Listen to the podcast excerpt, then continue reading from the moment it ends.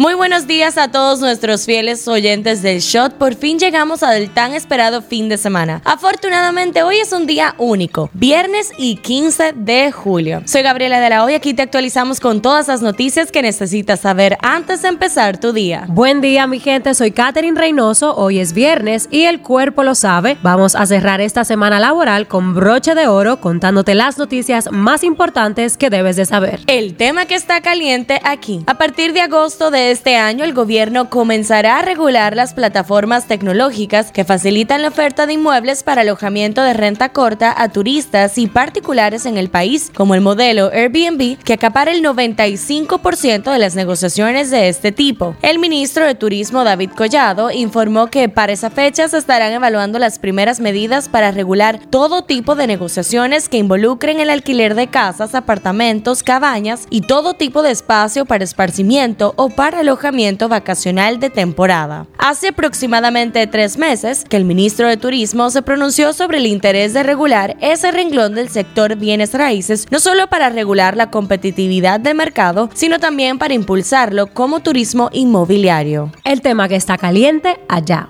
El presidente de Sri Lanka, Gotabaya Rayapaksa, renunció a su cargo este jueves luego de huir a Singapur ante las protestas masivas en su país contra su gobierno. Rayapaksa se marchó con, acompañado de su esposa y dos guardaespaldas y según reportes de la prensa local, huyó para evitar la posibilidad de ser arrestado. El alto costo de los alimentos, el combustible y otros suministros básicos han golpeado a los habitantes de Sri Lanka, un país insular vecino de India. El Ministerio de Relaciones Exteriores de Singapur dijo que Rayapaksa no había pedido asilo y que no se le había otorgado ninguna protección. Singapur generalmente no otorga estas solicitudes, así dijeron. Esto es lo que está trending. Ivana Trump, la primera esposa de Donald Trump, murió en la ciudad de Nueva York, anunció así el jueves el expresidente en las redes sociales. La Dirección General de Contrataciones Públicas suspendió los contratos del Ministerio de Educación con varias editoras para adquirir los libros digitales del nivel secundario correspondiente al año escolar 2022-2023 por más de 2.500 millones de pesos. El Senado de la República aprobó este jueves en segunda lectura la ley de extinción de dominio tras discusiones de los diferentes bloques de partidos sobre su posición al respecto. El proyecto ahora pasará a la Cámara de Diputados para ser conocido y se prevé que no sea enviado a una comisión, ya que fue estudiado por una comisión bicameral. Activistas dominicanas exigieron este jueves al Congreso Nacional la,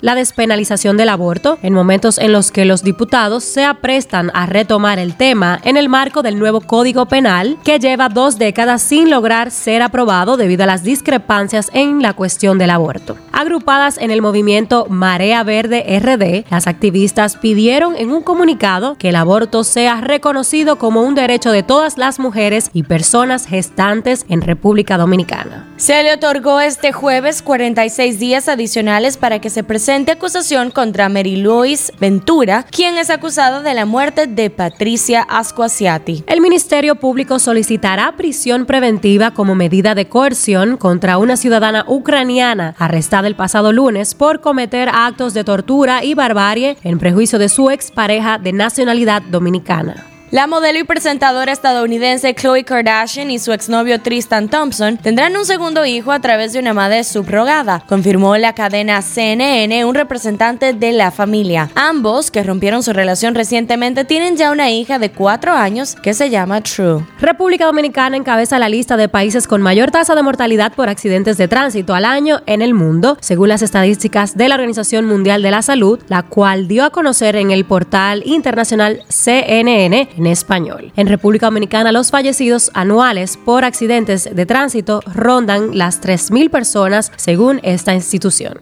en las efemérides. Un 15 de julio, pero de 1997, hace 25 años, es tiroteado el diseñador de moda italiano Gianni Versace cuando entraba a su mansión en Miami Beach, Florida. El asesino Andrew Cunanan se llevó a la tumba el motivo por el que disparó dos tiros a quemarropa al modisto, pues ocho días después, mientras la policía lo buscaba, se suicidó en la casa flotante donde se había escondido. Politiqueando un chin. El recién designado ministro de Medio Ambiente y Recursos Naturales Miguel Seara Nombró a cinco nuevos asesores en esa entidad, quienes le acompañaban cuando éste se desempeñaba como ministro de Economía, Planificación y Desarrollo hasta la pasada semana. A través de una resolución a la que tuvo acceso este medio, Seara Hatton designó a Sheiner Adames Torres como responsable de la Dirección Jurídica de Medio Ambiente de manera interina y con rango de asesor. Con la misma resolución designó a Águeda Suárez al frente de la Dirección de Recursos Humanos de la entidad y a Luz Félix como titular de la Dirección de Tecnología de la Información. El senador de María Trinidad Sánchez, Alexis Victoria Jeb y el senador de Elías Piña, Iván Lorenzo, protagonizaron este jueves un enfrentamiento verbal en la sesión de la Cámara Alta por el cuestionamiento al ministro de Hacienda, Jochi Vicente, quien supuestamente tiene más de 400 millones de pesos en un paraíso fiscal, mientras el representante de María Trinidad Sánchez del Partido Revolucionario Moderno defiende la honestidad del ministro de Hacienda, el vocero de la bancada del Partido de la Liberación Dominicana, dice que debería ser interpelado para que explique la razón de tener una fortuna en paraísos fiscales. Hablando un poco de salud, el Ministerio de Salud Pública reporta este jueves 4.930 personas con el virus activo del coronavirus, 810 nuevos contagios y cero decesos. Un shot deportivo. El portugués Cristiano Ronaldo ya dejó claro su deseo de marcharse del Manchester United, aunque por el momento el delantero de 37 años no ha logrado concretar ningún acuerdo. Un club de Arabia Saudita estaría dispuesto a pagar la mayor suma de la historia del fútbol para contratarlo. Pasa en TNT, pasa en el mundo. Salió a la luz pública un video sobre el tiroteo masivo que hubo en la escuela de Texas, en el que Salvador Ramos, de 18 años, mató a 19 niños y dos profesoras. Lo más llamativo es que los policías duraron 77 minutos esperando afuera de las aulas haciendo nada mientras el tirador seguía en lo suyo. Pedro Castillo no sale de una. La Fiscalía de Perú abrió una investigación preliminar contra el presidente por tráfico de influencias y lo citó a declarar el próximo 4 de agosto. Al menos cuatro hombres, entre ellos un hijo del expresidente de Honduras, Porfirio Lobo, durante el periodo 2010-2014, fueron asesinados a tiros este jueves en Tegucigalpa, luego de que salían en dos automóviles de un edificio donde estuvieron en una discoteca, informaron medios locales de prensa. El expresidente Lobo confirmó a periodistas que su hijo Said Lobo Bonilla, de 19 años, es uno de los jóvenes asesinados. Las primeras 24 horas del evento anual de ventas Prime Day de Amazon convirtieron el martes en el día más ocupado para el gasto total en línea de los Estados Unidos en lo que va del año, con un gasto de 6 mil millones de dólares en todos los sitios de comercio electrónico. El actor estadounidense Kevin Spacey se declaró este jueves no culpable ante un tribunal británico de los cinco delitos sexuales que se le imputan, presuntamente cometidos contra tres hombres entre 2005 y 2013 en el Reino Unido. Cifra del día, 3 mil millones. Dirección General de Impuestos Internos proyecta recaudar más de 3 mil millones de pesos mediante los impuestos a las plataformas digitales. Explicó que están trabajando con todas las representantes de las compañías prestadoras de estos servicios con el objetivo de concluir el reglamento para la aplicación de impuestos en sitios como Facebook, Amazon, Google, Netflix, Spotify, Didi y otros.